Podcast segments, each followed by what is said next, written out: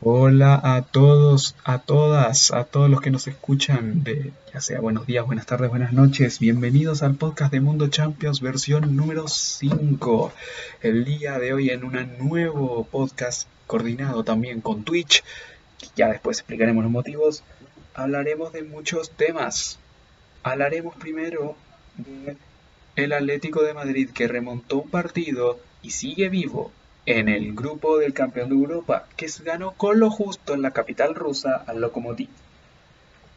Rusia también el, el, Chelsea venció por 4 a 0 al Krasnodar y se pone como líder del grupo, junto con un Sevilla que venció con lo justo al Rennes. Ya en otros grupos el Shakhtar y el Inter repartieron, sin, repartieron puntos y lágrimas en un, bueno, verdad no lágrimas no, y aburrimiento en un pobre 0-0. En ese mismo grupo el Madrid empató in extremis para llevarse un punto ante el Borussia Mönchengladbach y seguir con mínimas opciones de llegar a los octavos de final. Liverpool ganó y marcando su gol 10.000 en competiciones oficiales, sigue como líder del grupo. También el Barça dio un golpe de, dio un golpe de jerarquía al grupo y está como único líder de su grupo con sus 6 puntos. También el Manchester United venció y le dio una manita a un inerte a Avi Leipzig en Old Trafford. Aparte de la fecha 2 y la previa de la fecha 3, este programa está lleno de temas. Hablaremos de la división de Bartomeu, un gran un problema para la Bundesliga y también de los partidos importantes que nos dejó la UEFA Europa League el día de ayer. Así que, ¿qué esperas? Quédate enganchado y sigue escuchando el podcast de Mundo Champions porque seguimos con más. Y bueno muchachos, ahora sí les doy la bienvenida oficial al eh, programa de Mundo Champions luego de esta intro media larga que nos salió.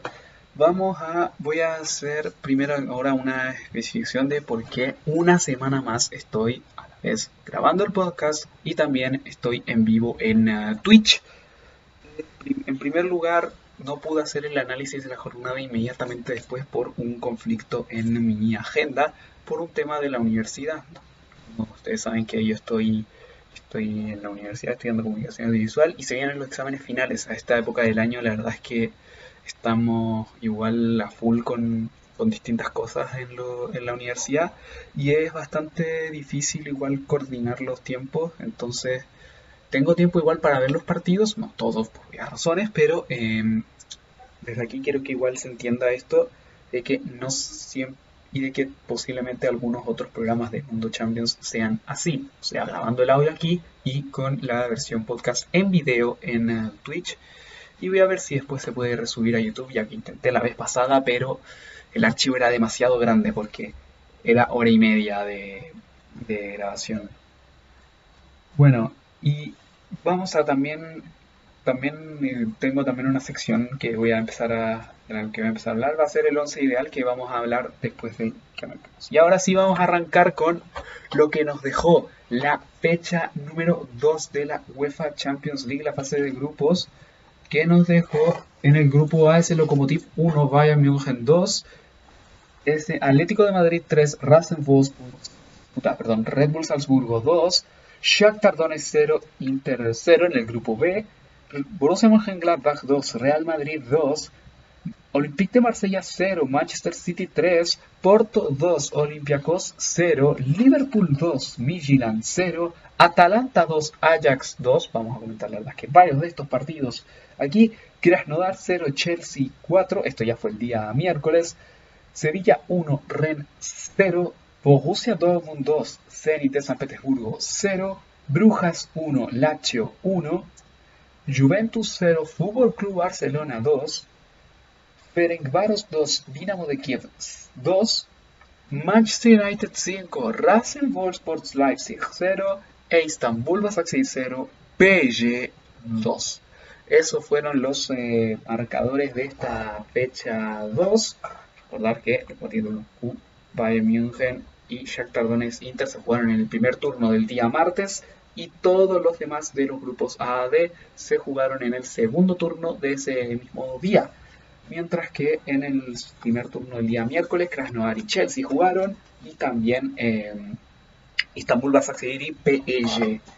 Solo para dar un poco de temas de horarios y ya también vamos a empezar a hablar de todos estos partidos. Vamos a empezar a hablar de lo que nos dejó la jornada de día martes. Voy a hablar de un poco los que, los que alcanza a ver. Y para eso vamos a hablar de ese Shakhtar Donetsk Inter de Milán. Voy a abrir aquí en mi computadora. Estoy buscando para abrir el, este, el informe del partido. Básicamente para darles un... Lo que siempre hago en el podcast. Puta, no sé cómo explicarme. Estoy Ahí está, está cargando, está cargando. Aquí está.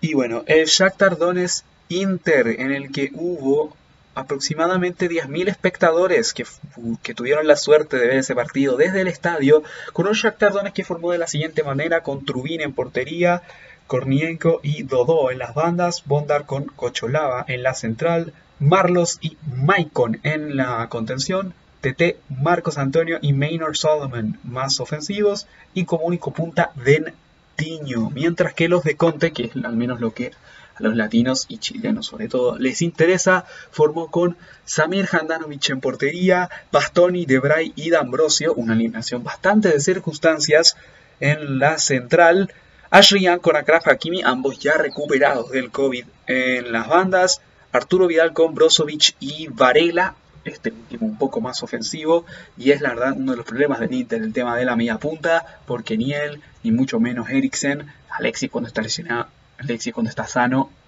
interviene mucho más pero tuvo una lesión que en verdad le en verdad le ha cortado un montón.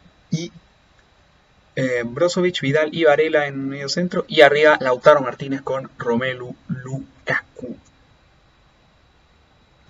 Salute salute para todos los que están viendo el, directo en diferido. Puta, no, hasta el momento no hay espectadores, pero los que están viendo en diferido, salute, salute.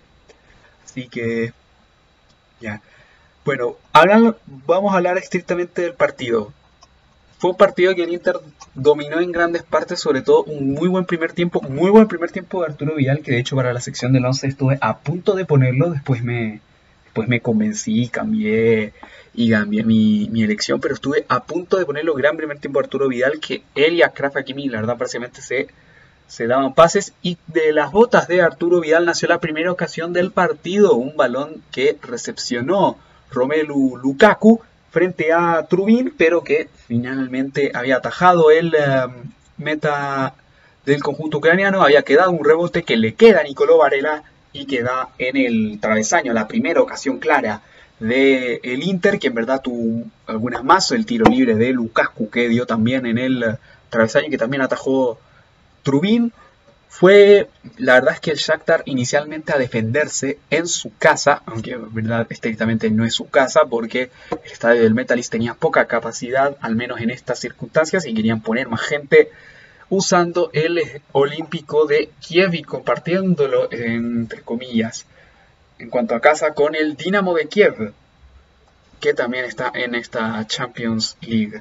Bueno, hablan la central un partido bastante eh, bastante me, o sea, porque la verdad es que casi ni tuvieron eh, ni tuvieron como este que se llama, como incidencia, aunque igual el tema que el que, puede el que pudo pasar igual el poco ataque de Shakhtar fue la lesión de Dentiño, que se lesionó al cuarto de hora y entró Tyson, que es un jugador mucho más de banda, y prácticamente el Shakhtar se quedó sin, sin su referente de ataque, que funcionó bastante bien en, en frente al Madrid.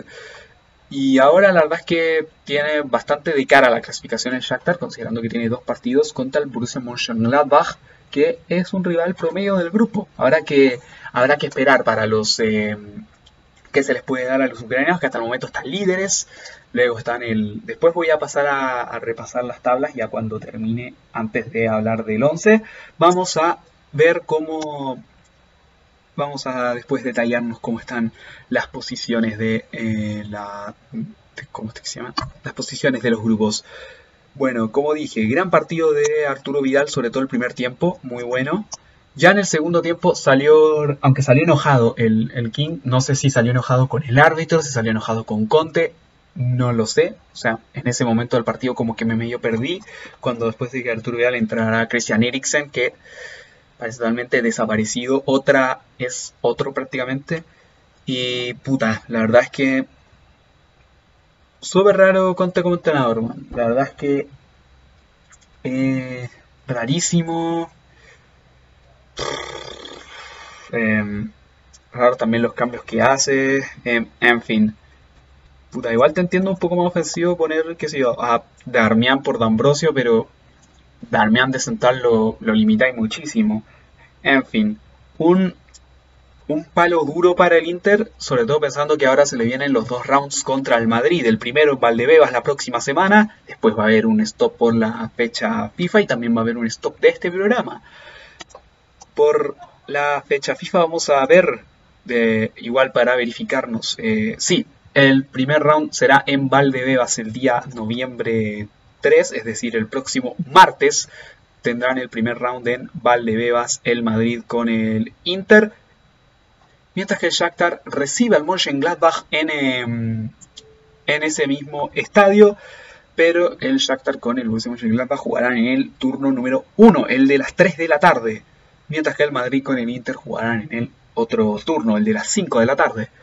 Vamos a Vamos a ver ahora el otro partido que tuve, que pude ver un poquito, que fue ese Atlético de Madrid, Red Bull Salzburgo. Una gran victoria. Primero, antes que aquí voy a hacer un pequeño stop, voy a saludar aquí al, al espectador que se acaba de unir al, al stream de Twitch en el que estamos eh, repasando la jornada.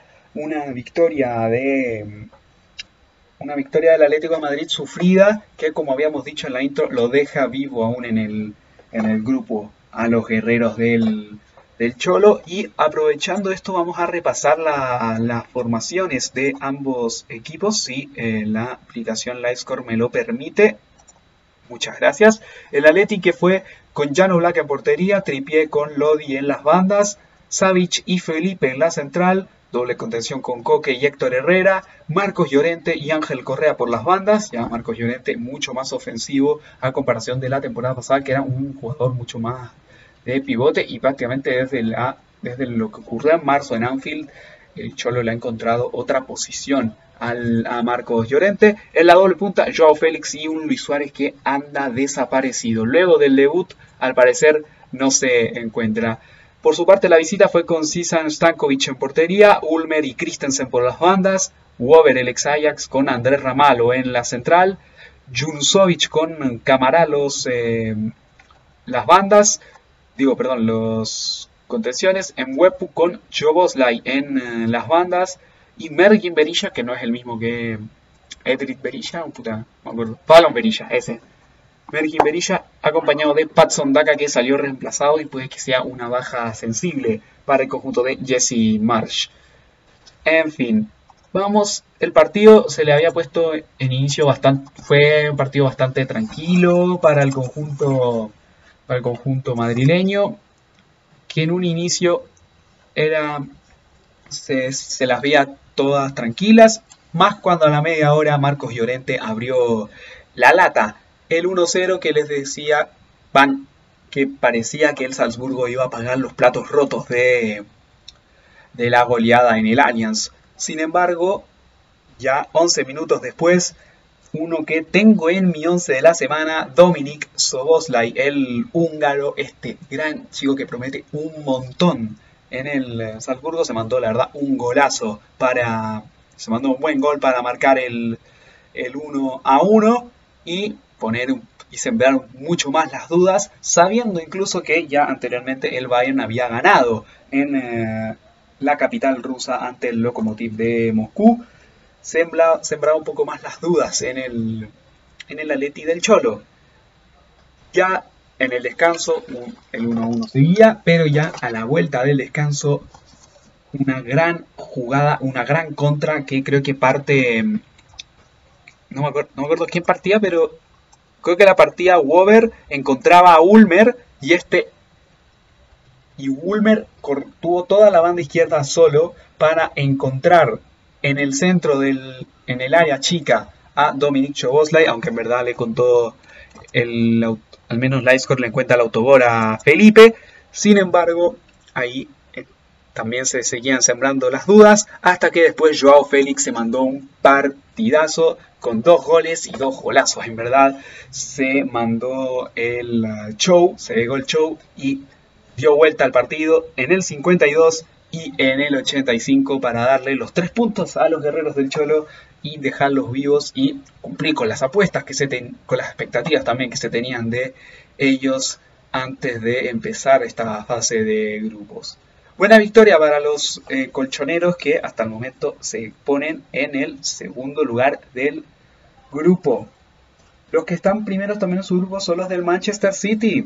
Bueno, los que están en primer su grupo del Manchester City, que pude ver un poquito del partido frente al Olympique de Marsella, porque estaba un poco más pendiente del partido de Liverpool. Y también voy a hablar de los del grupo D, pero vamos a darle aquí un breve repaso porque también Básicamente porque tengo a uno de los jugadores del Manchester City, dos jugadores del Manchester City en mi 11, uno más tirado por datos, el otro porque es, una, es un jugadorazo.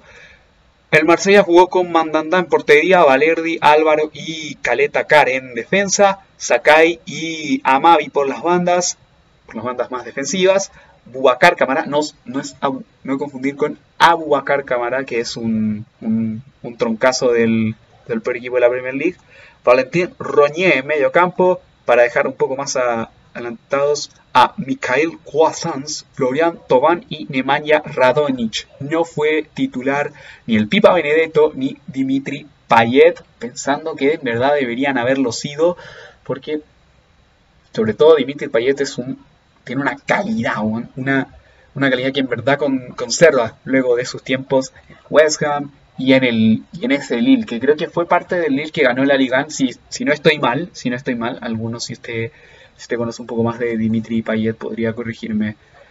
Y el Manchester City que fue con un 11 relativamente de gala, relativamente alternativo, con Ederson en portería, Sinchenko y Walker en las bandas, Laporte y Ruben Díaz, que voy a hacer aquí un mini spoiler, lo tenemos en el 11 de la semana en eh, la central, Rodri eh, más defensivo, Kevin De Bruyne acompañado de Ilkay Gundogan y Ferran Torres también en, el, en ese 4-4-2 en rombo. Y arriba las dos puntas Raheem Sterling y Phil Foden ante las bajas del Kun papá y de, em, y de Gabriel Jesús.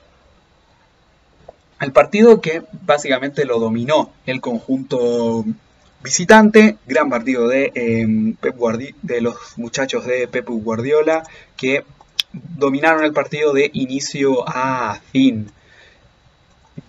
buenísimo partido de, Kevin De Bruyne y se les puso rápidamente de cara a los 18 minutos cuando una incomunicación entre Quasans y Chaleta Char, perdón por la pronunciación, igual antes le había dicho Caleta Car, pero una, una falta de comunicación entre Quasans y Chaleta Char que aprovecha Kevin De Bruyne para asistir a um, Ferran Torres En eh, catalán y que aprovecha para abrir eh, la lata para los Citizens en una visita que se les presumía tranquila. Ya en el segundo tiempo, gol tuvo un par de golazos y el Caigundo ganó los 76 y también nuevamente Kevin De Bruyne volvió a aparecer y volvió a dar la asistencia para que Raheem Sterling marcara el 3 a 1 a los 81 mis apuestas del, con respecto al Marsella al parecer están un poco más, eh, se, han ido un poco a la B por, lo que sea, están últimos con los cuatro, pero ya como les dije vamos a repasar después la tabla de exposiciones de cada grupo. Antes de seguir, en fin, un Marsella bastante blando ante un Manchester City que sigue cumpliendo con las expectativas y veremos a ver qué tan alto llega esta temporada, si se caerá en cuartos de final como en los últimos años, veremos qué será lo de lo que ocurrirá con los de Pep Guardiola. Vamos a hablar ahora de los dos partidos del grupo D. se, me había, se me había olvidado pasarme por el del Madrid. Después vamos a hablar del del Madrid para cerrar ya lo que ocurrió en la jornada del día martes vamos a hablar de ese Liverpool Midtjylland que pude ver como hincha red que soy. Si es que no saben que soy hincha red, los que están viendo el streaming de Twitch, allá atrás se, ve una, chaqueta que yo tengo que creo que es del año 2009, 2010, por esos años en los que el Liverpool usó Adidas. Bueno, vamos a, ver, el, el Liverpool contra el Midtjylland fue La verdad es que Klopp sacó la segunda orden de jugadores. Vamos a ver aquí eh, los 11 que mandaron ambos equipos. El astuto Midland por su parte y también el, el Liverpool. Aquí está. Con Allison en portería, Trent Alexander Arnold y Andy Robertson por las bandas. Fabiño, que se lesionó, y, un, y otro grave problema para Klopp en la central, junto con Joe Gómez, al menos inicio en la central. Jordan Henderson con James Milner en la contención. Takumi Minamino un poco más ofensivo. Sheridan Shakiri, Diogo Jota, que jugó un partido así que también un mini spoiler lo tengo en el Después voy a hablar algo de, este, este portugués que, me encanta. Y eh, Sheridan Shakiri, Diogo Jota y Divock Origi en el ataque. Divock Origi que sigue en un, en un bache futbolístico el, el delantero belga. Bueno, vamos a... Mientras que los, em, los visitantes fueron con... que se dijeron básicamente a pegar y a, quedarse muy atrás. Fueron con Mikel Andersen en portería, Paulinho, Alexander Scholz, Eric Sviatchenko y Joel Anderson en defensa, Jean-Liska Juste y en la pivot, Abermávil, Pionesisto, el ex hombre del Celta, y era en ese Celta en que tenía bastantes chilenos, por ejemplo, Marcelo Díaz, Fabián Orellana o el Tuco Hernández, por, por decir algunos. Anders Dreyer, también más ofensivos, y como único punta, Sori Cava, el ex hombre del que pasó por el Elche de España. Bueno, el partido en un inicio fue bastante soso, pero la verdad es que el Midtjylland tuvo, tuvo para asustar, tuvo un par de opciones en las que, tuvo un par de intervenciones en las que Allison tuvo que actuar, sobre todo una que creo que fue de Cajuste que, que, le quedó a Dreyer, sí, Dreyer que fue el hombre que más peligro generó en la portería de Allison y que fue un remate que atajó bastante bien el meta brasileño, que ya había vuelto a la titularidad el fin de semana pasado frente al Sheffield United. Mientras que después de eso pasó, luego después de eso ocurrió la lesión de Fabiño, que fue lo último que le podía pasar al conjunto Red. Ya lesionado Virgil van Dijk para toda la temporada, ya Fabiño lesionado en verdad por tiempo indefinido, fue es un otro baldazo de agua fría e ingresó en la cancha Rhys Williams, el canterano que hasta hace muy poco jugaba en el filial, ahora debutó con el primer equipo. Bueno, la semana pasada había debutado en Champions y hace un par de días, bueno, había entrado de cambio unos minutos en el partido frente al Ajax y ahora tiene mucho más rodaje. Fue un partido, la verdad es que bastante soso. El único peligro que se, generaba el típico del Liverpool por las bandas con TAA y Andy Robertson, que TAA por muy poco no lo pongo en el, en el 11. Estuve muy tentado en meterle.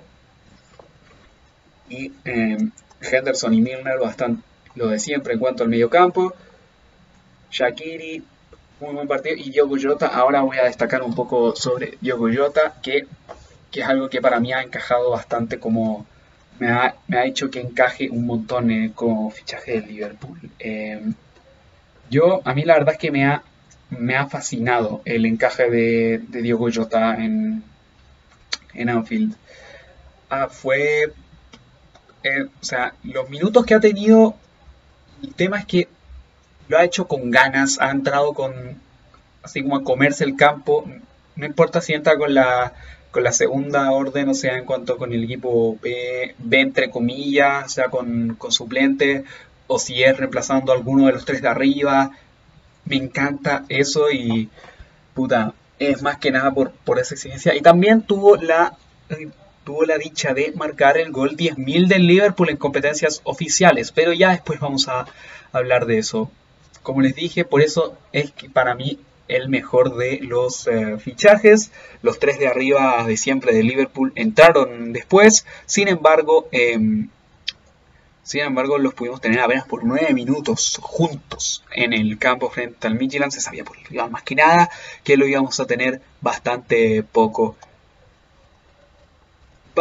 Ya en el, el primer tiempo fue, como les dije, bastante aburrido hasta que ya en el segundo tiempo el Liverpool creó una gran jugada en el minuto, ya en el minuto 55, Trent Alexander Arnold jugando con Sherdan Shakiri y este que, que es una jugada bastante similar al gol que le anularon a, creo que creo que era Henderson, sí, en el en el Everton Liverpool en Goodison, que creo que sí, que Thiago le da el pase a Mané, este y este encuentra a Henderson solo desmarcado y definía ante Pickford para lo que era ese 3 a 2 de ese épico derby, pero que finalmente se terminó anulando ese, ese gol.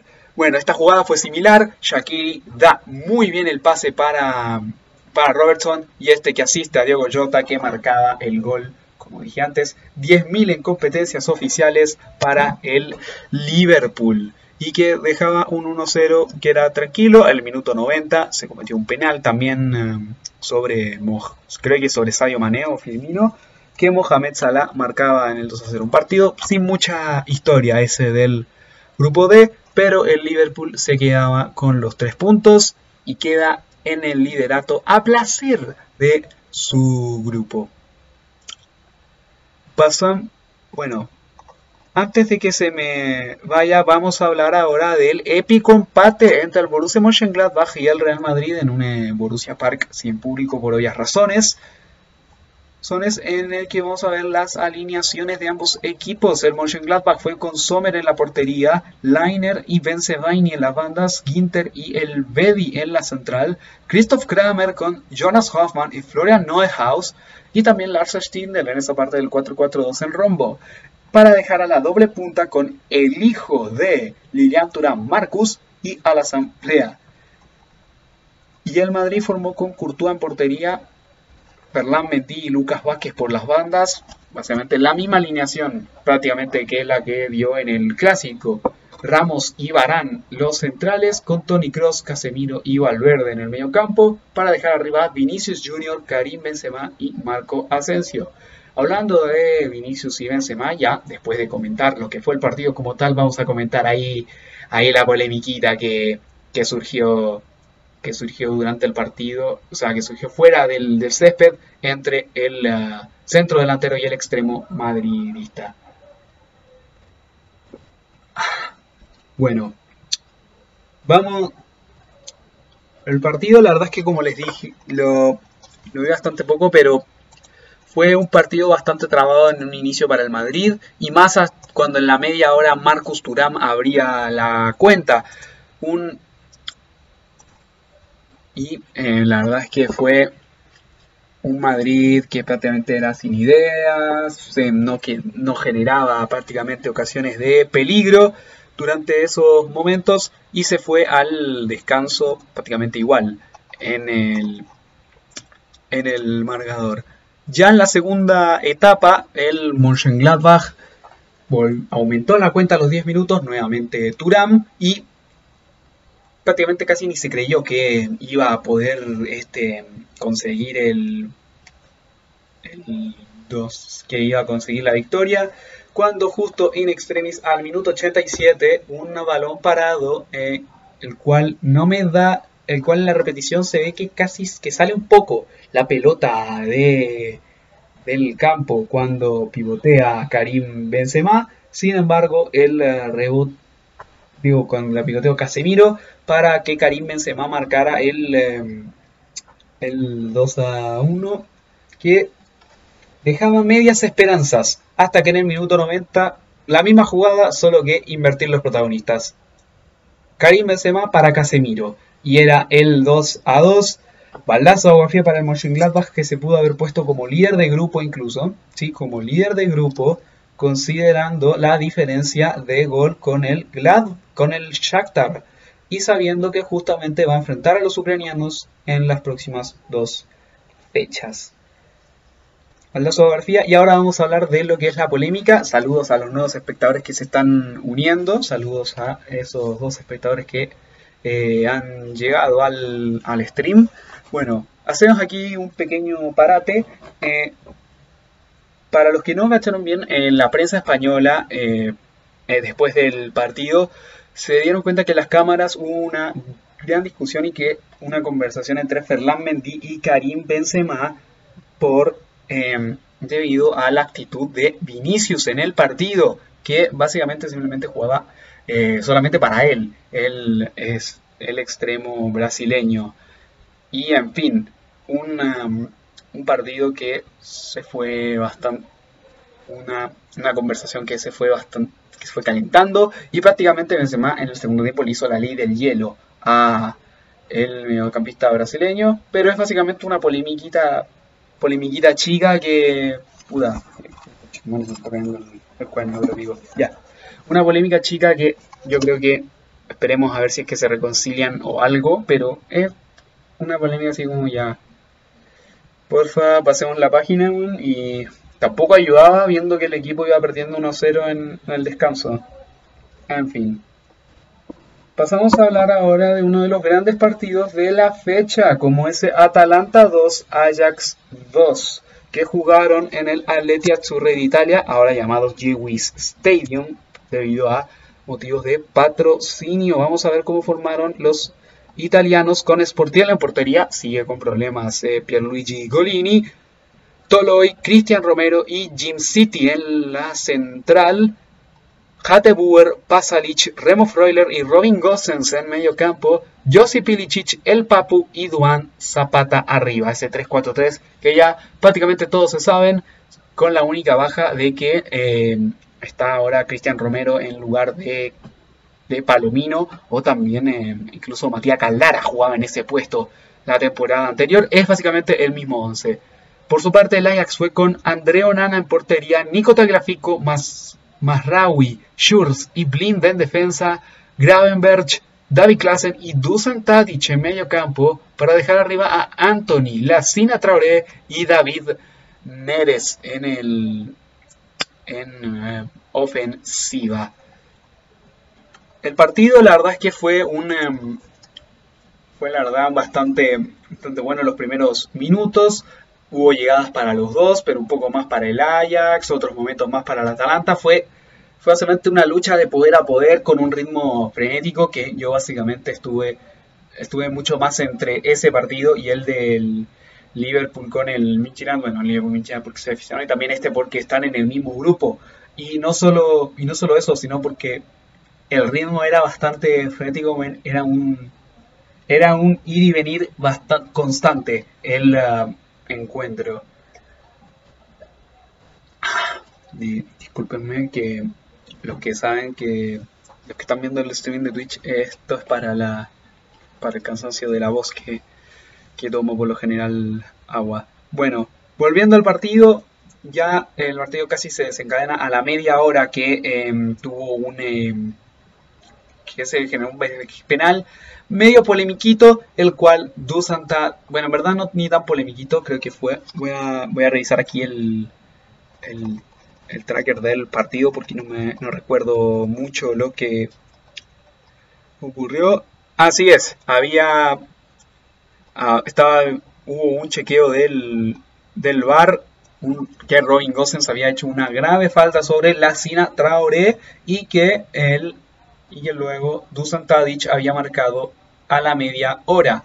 Ocho minutos después, el propio Lacina Traoré en una jugada a media carambola hacía parecer que el Ajax se iba a ir ganando y por bastante. Al menos así se iban al descanso con un 2 a 0 bastante, bastante tranquilo. Ya en el segundo tiempo, la Atalanta despertó, empezaron a hacer, empezaron a hacer clic los engranajes de ese ataque, Ilicic, el Papo y Duan Zapata, tanto que un gran centro del argentino para el colombiano que descontaba los 54 y 6 minutos después otro gran pase de Ilicic y un golazo, le rompió el arco a Andreo Nana, el colombiano, y dejaba el 2 a 2, un gran estado de forma en el que está este el delantero titular de la selección Colombia. Luego el Ajax lo intentó, la Atalanta también intentó irse por delante, en fin, fue una lucha de poder a poder la que hubo en ese partido y vamos a ver ahora los siguientes rivales que les tocan a eh, italianos y neerlandeses. A los italianos se enfrentan ante el Liverpool en el mismo Jewis Stadium, mientras que el Ajax visitará el MCH Arena para enfrentarse al Michelin.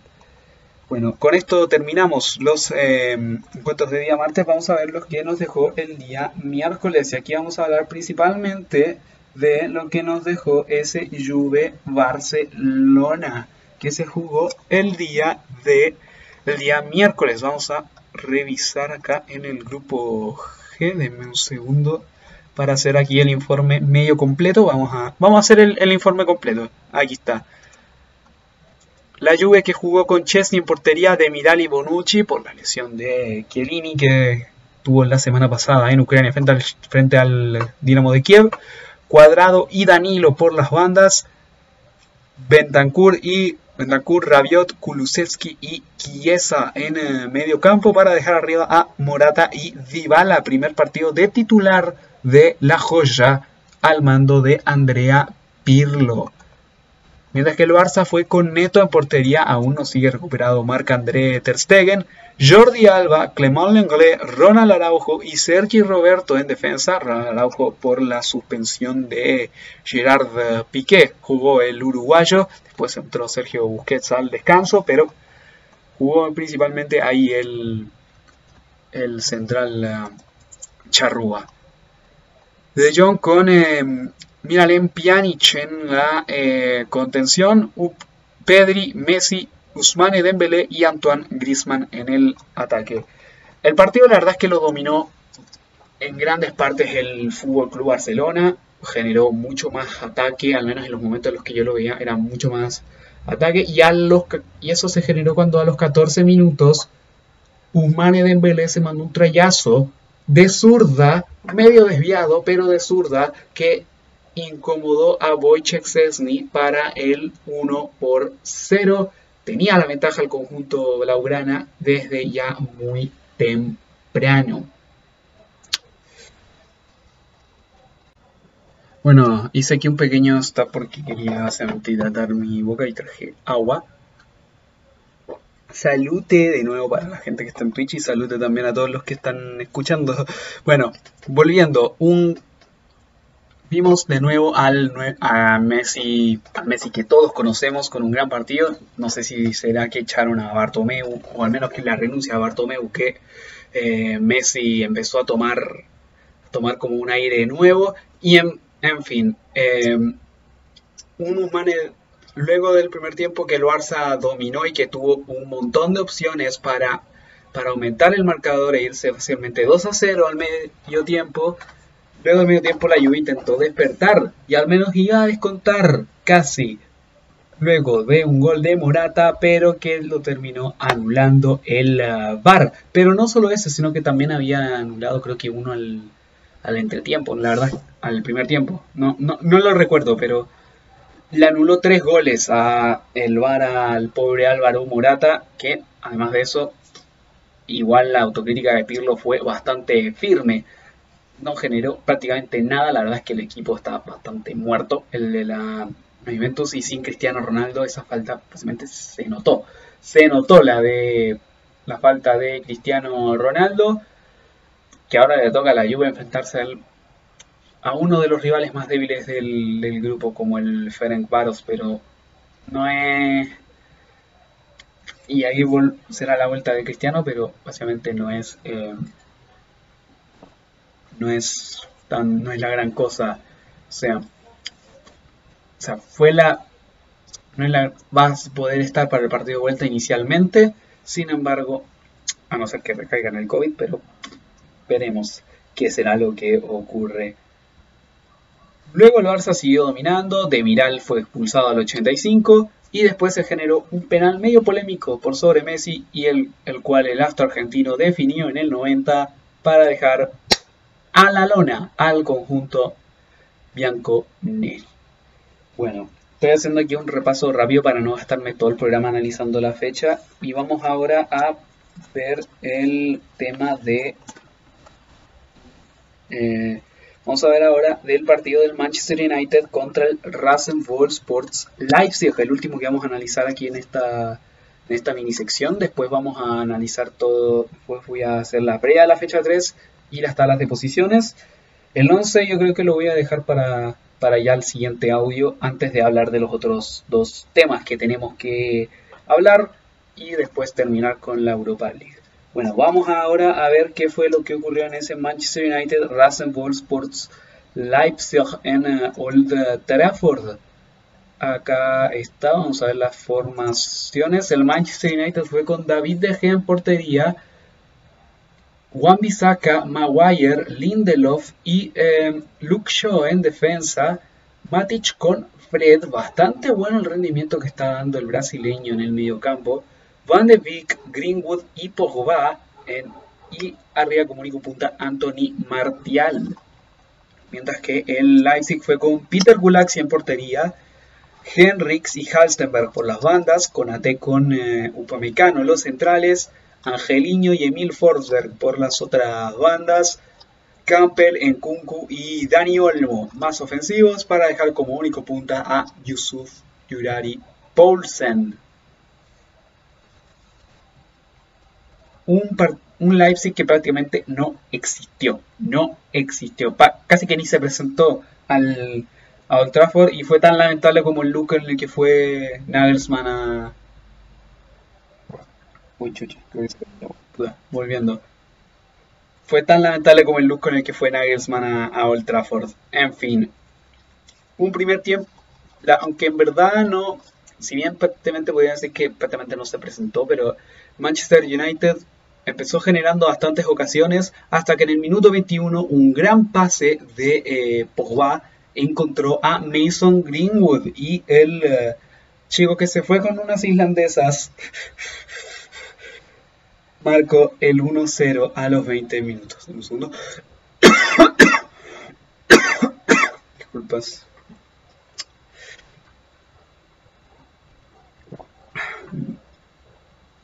Luego entró Marcus Rashford de cambio y fue la gran estrella en el segundo tiempo con goles a los 74, golazo al 78, después a los 87 Anthony Martial y Marcus Rashford con el nuevamente para el 5 em, a 0, la gran estrella de la jornada, yo creo que tenía que ser sin duda el, eh, el jugador em, inglés.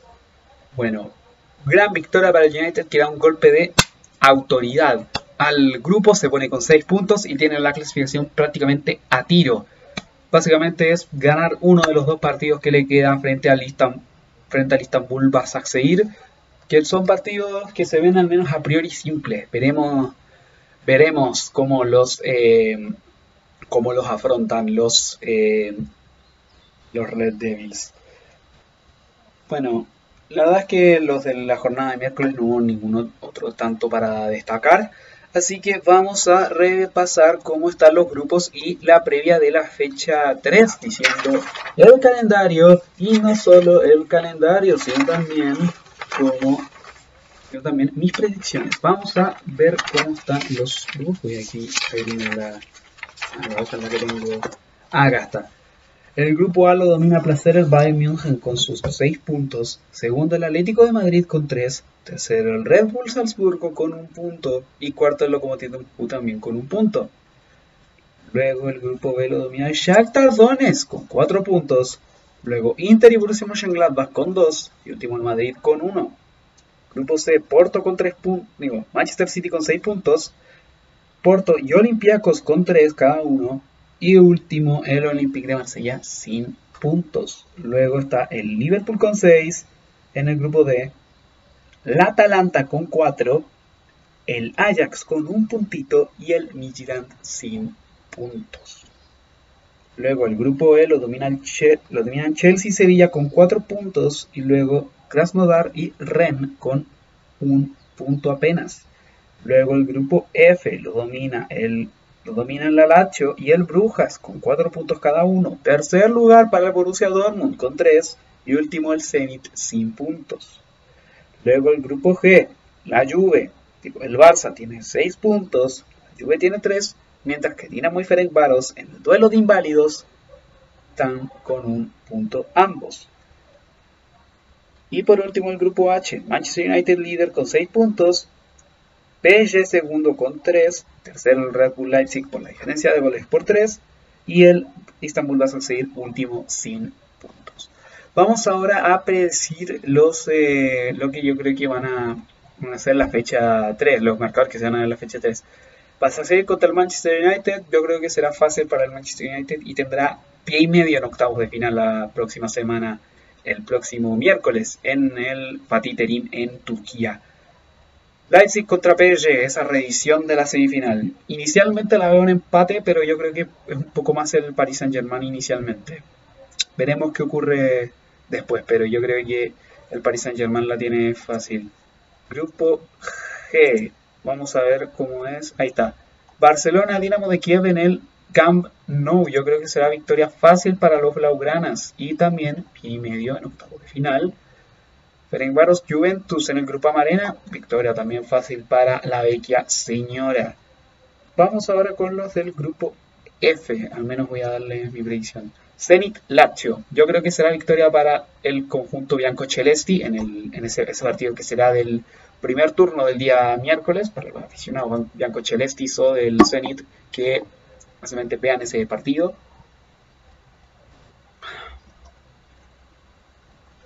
Brujas, Borussia Dortmund, yo creo que será yo creo que tendrá una victoria el Borussia Dortmund luego de medios medios dolores de cabeza que ha tenido el conjunto amarillo. Vamos a ver ahora Chelsea Ren. Tenemos el Edward Mendy Derby que se va a dar en Stanford Bridge. Aún no es, aún no se dará la vuelta de Edward Mendy a Roison Park, pero yo creo que a priori ganará el Chelsea. Y Sevilla Krasnodar también le doy victoria fácil para el Sevilla. Vamos ahora con los difíciles. Midtjylland Ajax ganará el Ajax, yo creo. Y Atalanta Liverpool, yo creo que será victoria. Como hincha, yo quiero que gane el Liverpool, pero siendo objetivo, yo creo que va a haber un empate. Un empate y espero con hartos goles. Espero con hartos goles. Porto Olympique de Marsella. No creo que el Marsella reviva esta ocasión, así que yo creo que será victoria para el Porto. Manchester City Olympiacos, victoria fácil para Manchester City, corta. Eh, Shakhtar Donetsk Mönchengladbach. Yo creo que va a ganar Mönchengladbach. Real Madrid Inter por el momento que vienen los dos pienso que se va a dar un empate. Y por último los del grupo A, Lokomotiv de Moscú, Atlético de Madrid, que se va a jugar en el primer turno del día martes.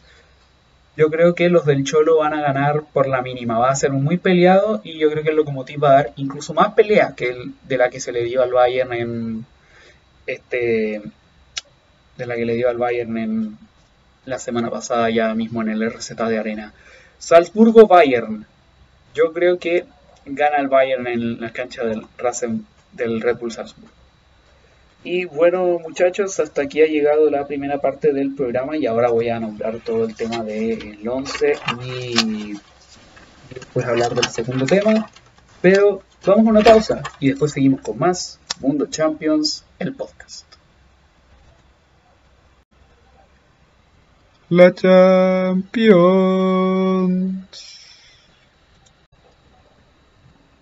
Y ya estamos de vuelta con más Mundo Champions en esta primera patita bastante larga. Por, por, un poco, por un poco que nos alargamos mucho hablando de los partidos. Para ir cerrando ya el tema de la fecha 2, vamos a empezar a, ver el tema del 11 de el 11 ideal de mi 11 tipo de esta fecha. Elegí para formación un 4-3-3 y en el arco a Keylor Navas, el arquero del Paris Saint-Germain, que se cuajó unas buenas atajadas que en el momento salvaron a su equipo de no haber cosechado los tres puntos en Turquía. En fin, una gran actuación del costarricense a la cual ya nos tiene acostumbrados y que por eso lo tiene aquí. La banda izquierda, Jordi Alba, fue uno. Se, cuajó también un gran partido frente a la Juve con el Fútbol Club Barcelona y también eso demuestra su eficacia en la lateral izquierda con un 93% de los pases que iban los terminó dando a destino, una gran eficacia para el lateral izquierdo y básicamente eso, un gran partido el, el que se cuajó Jordi Alba. Pero más eficacia en el pase tuvo Rubén Díaz, el que ya le habíamos spoileado antes que iba a estar en esta sección de el 11. Se cuajó también un gran partido frente al Olympique de Marsella, aunque prácticamente no le llegaron, pero los pases que los dio fue casi todos con intención. Un 96% de los pases llegaron a destino. Y su acompañante en la central es uno del Manchester United, Víctor Lindelof, el central sueco, que también jugó bastante bien en el partido frente al Rasenfußpuls Leipzig. Otro que en verdad se cocó por completo Angeliño, y otro que se cocó por completo Angeliño fue Aaron Wan Bisaka, el lateral con inglés, mitad inglés, mitad congoleño, secó por completo a eh, Angeliño y que iba por su banda, sobre todo en el primer tiempo del partido, y por eso más que nada lo ponemos en la banda izquierda de nuestro 11. Los dos pivot, los dos que están en la posición de los eh, pivotes son Kevin De Bruyne y Joshua Kimmich. Joshua Kimmich que, que demuestra porque es el mejor mediocampista del mundo en la actualidad, pero también tiene el otro que es también el otro mejor mediocampista del mundo en la actualidad, Kevin De Bruyne. Ambos se cuajaron grandes partidos, Kevin De Bruyne mandándose dos asistencias y dando de nuevo un recital y demostrando por qué es el líder de este Manchester City. Bueno, igual es medio líder. El que está un poco más ofensivo es Dominic Soboslai, el mediocentro ofensivo húngaro que se mandó un doblete con el Red Bull Salzburgo en el Wanda Metropolitano. Un gran partido se cuajó el húngaro a pesar de la derrota de su equipo. Y los tres de arriba fueron otros tres que fueron vitales para que sus equipos consiguieran los tres puntos. En la banda derecha, Joao Félix, la banda izquierda, Marcus Rashford y como único punta, Diogo Jota. Lo de Diogo Jota es más como que medio... No, en verdad no fue básicamente por lo que ya les dije antes, que a mí me, encantó la actitud con la que en cada partido con el Liverpool se saca la cresta, yendo hacia arriba, siempre animando, en fin. Y por eso siento que cuadró un montón y, en fin, entrando como suplente también entrando como titular. Joao Félix se mandó un doblete y tal vez el segundo mejor partido de, él en, la, en su etapa con los colchoneros. Esperemos, esperemos que, que siga así porque, bueno, es imposible que se le haya olvidado jugar al fútbol en, de un equipo a otro. Y por la banda izquierda, Marcus Rashford, héroe del triplete. Y aparte, no solo es un crack dentro, sino que también fuera de la cancha con todas las acciones benéficas que ha hecho el bueno de Marcus Rashford. ¿Qué les ha parecido el 11? La verdad es que espero que lo comenten.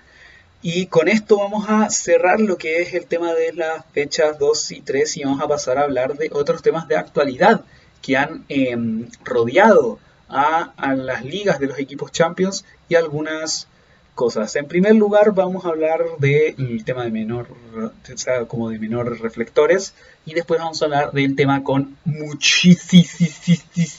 más reflectores en este sentido en cuanto a temas. Primero, la Bundesliga está semi en peligro porque han habido rebrotes del COVID-19 en el país teutón, por lo que esta semana se decretó que la Bundesliga se jugará sin eh, público. De hecho, los equipos de la Bundesliga que jugaron como locales, es decir, los Borussia, Mönchengladbach y Dortmund, jugaron sin público. La semana pasada el Bayern hizo lo mismo el único que jugó con el público fue el Leipzig, que llevó mil espectadores para el partido frente al Basaksehir. En fin. Y no solo eso, sino que también los rebrotes hicieron que las otras dos divisiones del sistema profesional alemán se jueguen sin público. Todo obviamente por la protección y eso igual obviamente lo entiendo, aunque igual las últimas fechas como habíamos visto, como se había visto igual un poco los que en la Bundesliga, se había visto que en la, mayoría de los partidos eran ah, sin ah, público, había muy pocos que eran con público, o público muy controlado, a lo más mil personas. Los que siempre ponen público son los del Unión Berlín, que ponían 5.000 espectadores en su estadio, al menos, aunque su estadio creo que es de 10.000, 15.000, y creo que van a pasarse otro derby de Berlín, yo creo, sin, sin público, al menos hasta que esta situación se normalice, pero creo que esto de sin público es inicialmente momentáneo, veremos qué, ocurrirá.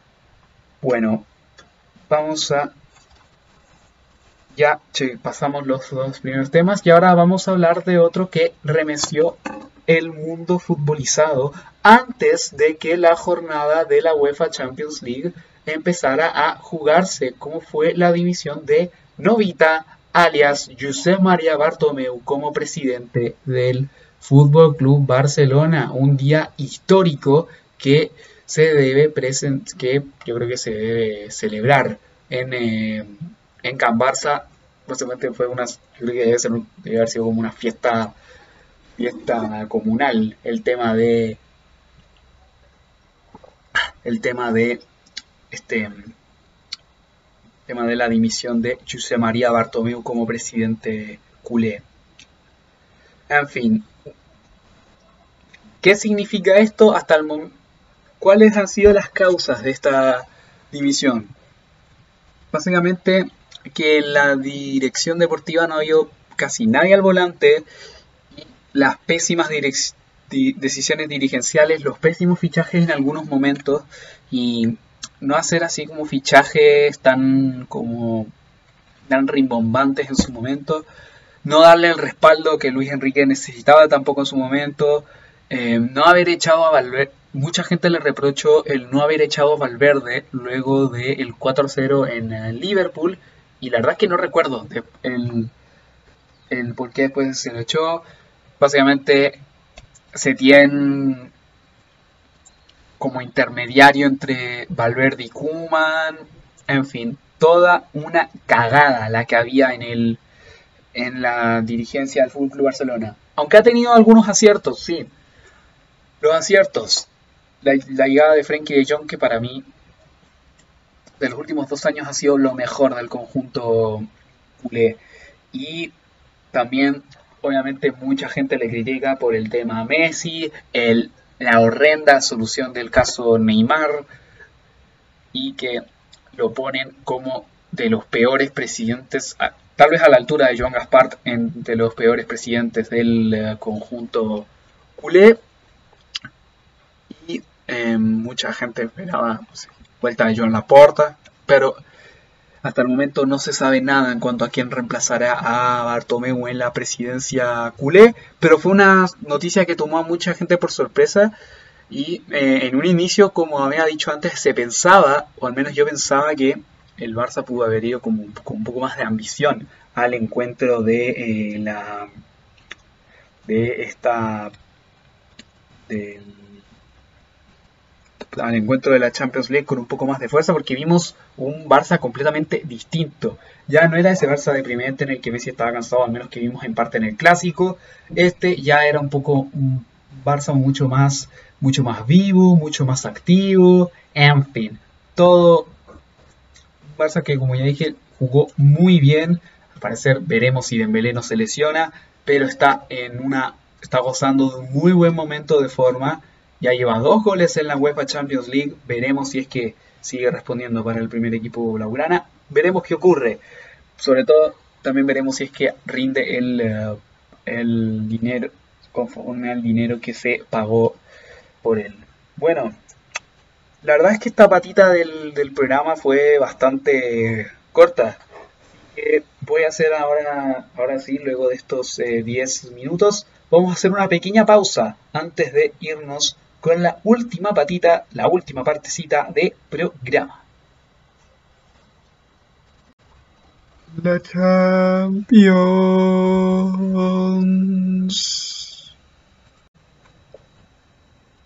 Y ya estamos de vuelta con la última patita del podcast de Mundo Champions.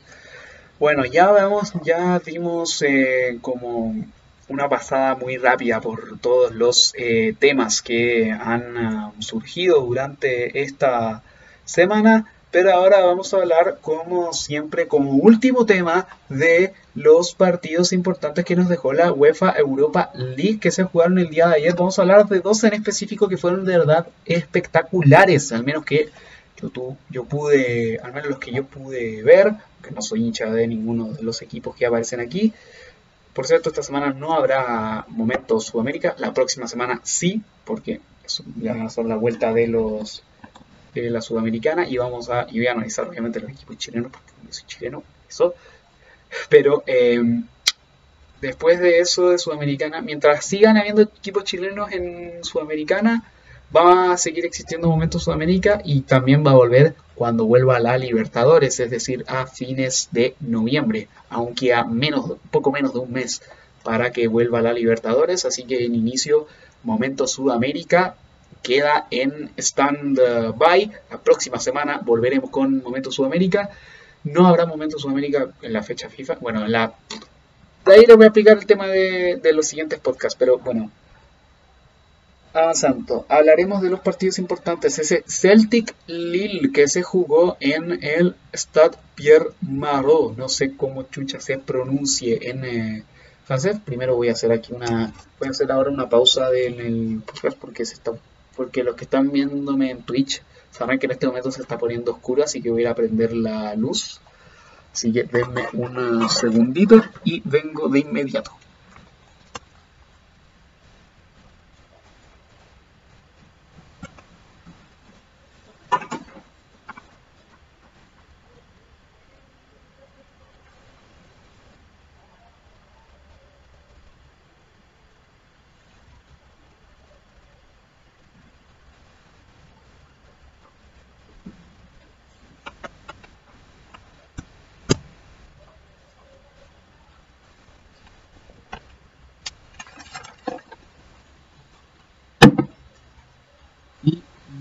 Ya estamos de vuelta. Ahora sí, vamos a hablar de ese Celtic Lille. Ahora voy a buscar las formaciones de ese par que nos dejó ese encuentro y todo lo que nos dejó la segunda, bueno, todo lo que nos dejaron algunos partidos importantes. Vamos a repasar rápidamente los resultados que nos dejó el grupo A. Cluj 1, Young Boys 1, Roma 0, CSK Sofía 0, Arsenal 3, Dundalk Grupo B, Arsenal 3, Dundalk 0, Molde 1, Rapid de Viena 0. Grupo C, Niza 1, Apoel Bershiva 0, Slavia Praga 1, Bayer Leverkusen 0. Grupo D, Benfica 3, Standard de Lieja 0, Rangers 1, Leja Poznan 0. Grupo E, Granada 0, PAOK 0, Omonia Nicosia 1, PSV 2. Grupo F, AZ Alkmaar 4, Rijeka 1, Real Sociedad 0, Napoli 1. Grupo G, AEK Atenas 1, Leicester City 2, Soria 1, Sporting Braga 2. Y Grupo H, Milan 3, Sparta Braga 0, Lille 2, Celtic 2. Y por último en el grupo I, bueno, Aquí estamos empezando con los del primer turno, ya pasamos los del segundo turno. Y vamos con los del primer, seguimos con los del primer turno. Karabaj 1, Villarreal 3 en el grupo I. Sivaspor 1, Maccabi Tel Aviv 2. Lask 4, Ludogorets 3. Royal Antwerp 1, Tottenham 0. Grupo K, CSK de Moscú 0, Dinamo Zagreb 0. Feyenoord 1, Wolfsberger 4.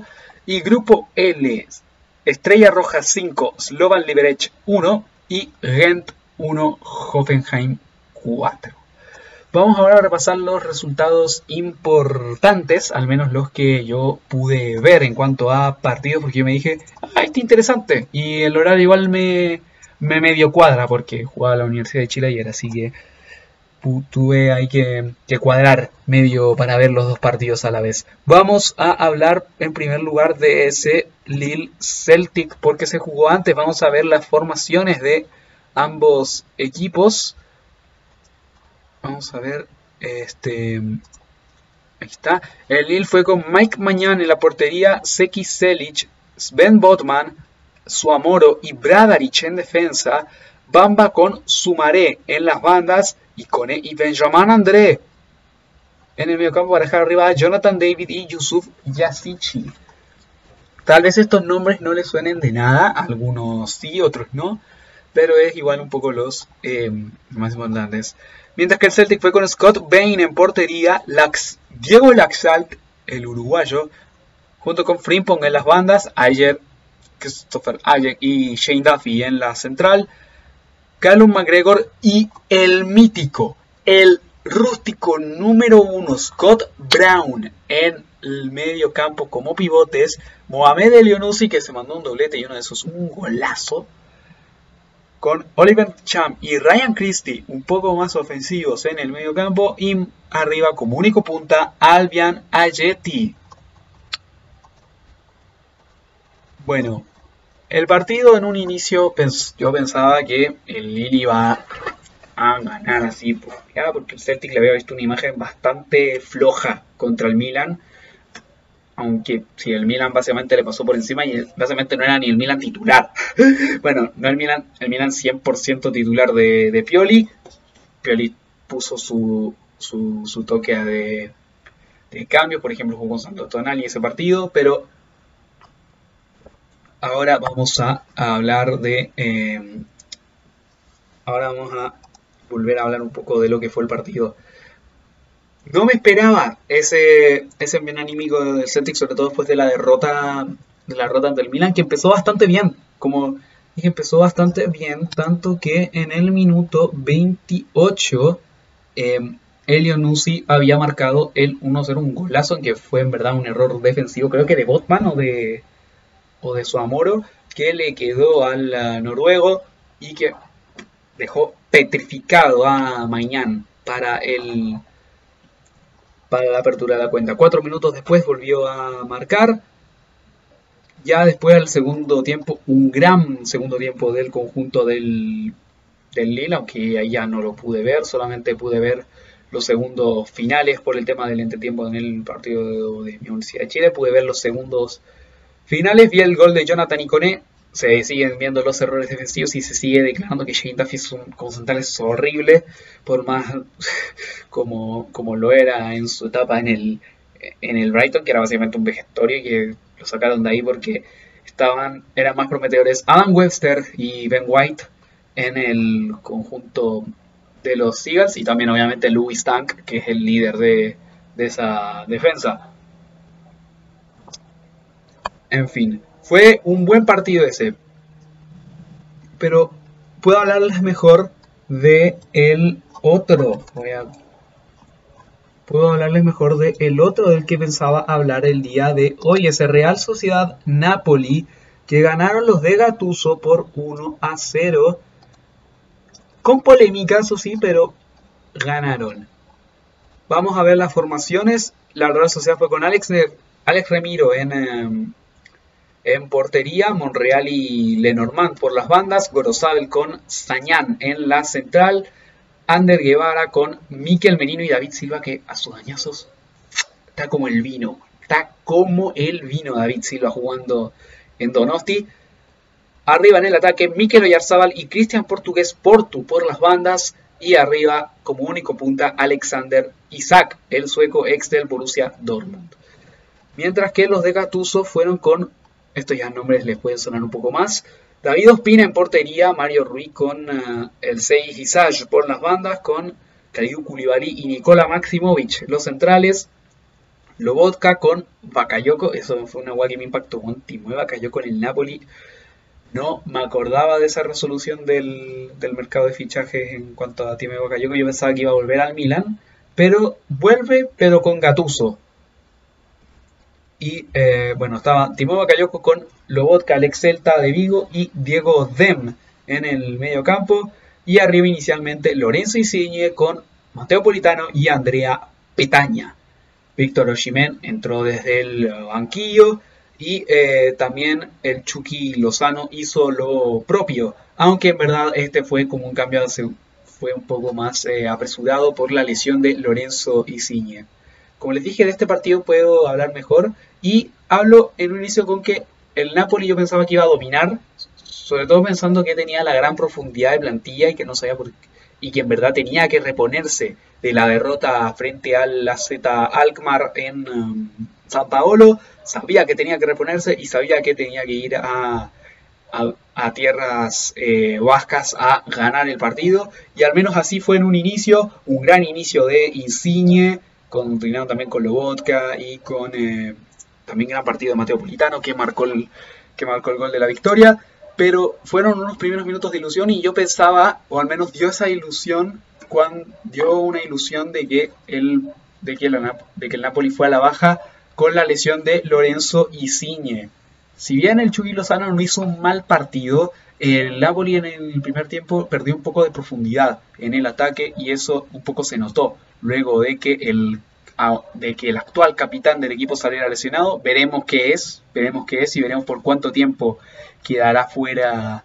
Será una baja para Gatuso, pero es de que es baja seria, es baja importante no tener a tu capitán. Y ahora el capitán será, al menos por un par de partidos, Kalidou Koulibaly. Salute, número 4. es agua nomás, bueno, así que, puta, seguimos. Bueno, eh, como les decía, un buenísimo partido del Napoli, buenísimo sobre todo primeros minutos del Napoli en, en un inicio que de verdad, que de verdad yo me decía, bueno, pero después empezaron a, a, enganchar los engranajes, empezó a David Silva, el mago de Arguineguín, a dar pases, a dar pases milimétricos, Cristian Portu también a jugar muy bien, Oyarzábal también a generar eh, ocasiones, tanto que en verdad tuvo el empate, en el, tuvo el, pudo ponerse por delante cuando iban 0 a 0 y también ya yendo abajo en el marcador, obviamente que se tiró todo al ataque. Y también en los minutos eh, finales, la Real Sociedad había marcado, digo, el Napoli había marcado el 2 eh, a 0 por parte de Víctor Oshimen, pero el árbitro lo anuló en el bar y justo al nigeriano le eh, Craig Paulson, el árbitro inglés, anuló el eh, gol de el 2 a 0 y justo hablando de él mismo, minutos después salió expulsado, creo que había sido por una patada, voy a igual ver el no dice aquí en el este en este tracker del del partido, en fin, Buena victoria para los napolitanos que los siguen dejando como que los deja como em, segundos de grupo empatados. Los deja empatados en todo con la Real Sociedad y como les dije va a estar muy bueno ese grupo de Europa League. El AZ ya tomó más ventaja luego de esa goleada frente a la Rijeka en eh, Holanda. Y bueno, ya que y ya con todos los temas abordados del capítulo de hoy de Mundo Champions, es momento de despedirnos, la verdad. Muchas gracias a todos los que escuchan semana a semana el podcast de Mundo Champions. Y eh, muchas gracias a todos por escucharnos. También muchas gracias a la gente de Twitch que está, que está ahí también en el directo.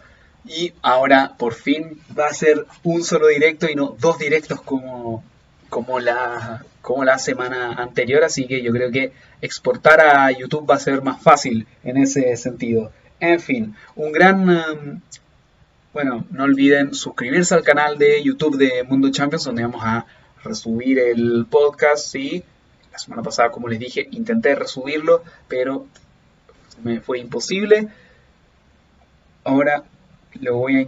Ahora como es un directo, se va a hacer mucho más fácil exportarlo y resubir el directo de Twitch hacia el canal de Mundo Champions para todos los que no vieron el. para los que no estuvieron acá en vivo, así compartiendo per se el podcast. Bueno, los. Sí, bueno, como dije, muchas gracias. Síganme en mi Instagram, SpookyLorca-45. Ya pronto será el momento de cambiarme el nombre de, de username porque ya se está acabando el mes Spooky. De hecho, mañana es Halloween, bueno, aprovecho, aprovecho de decirle feliz Halloween a, a todos, como, como no los veo la próxima semana, feliz Halloween a todos, y espero que lo puedan disfrutar algunos estando ahí en casita, escuchando mucho lo ideal, o, o, viendo sus buenas películas de terror, aprovechando que yo me iré a ver algunas después de este, de este podcast. Como les dije, espero que les haya gustado, un, un abrazo y sin nada más que decir, yo eh, me despido y nos vemos la próxima semana con Mundo Champions versión 6, avisando todo lo que fue la fecha número 3, algunas noticias que se den durante la semana y obviamente como, como cada que hay fecha, los partidos importantes también de Europa. Bueno, nos vemos la próxima semana. Chao, adiós.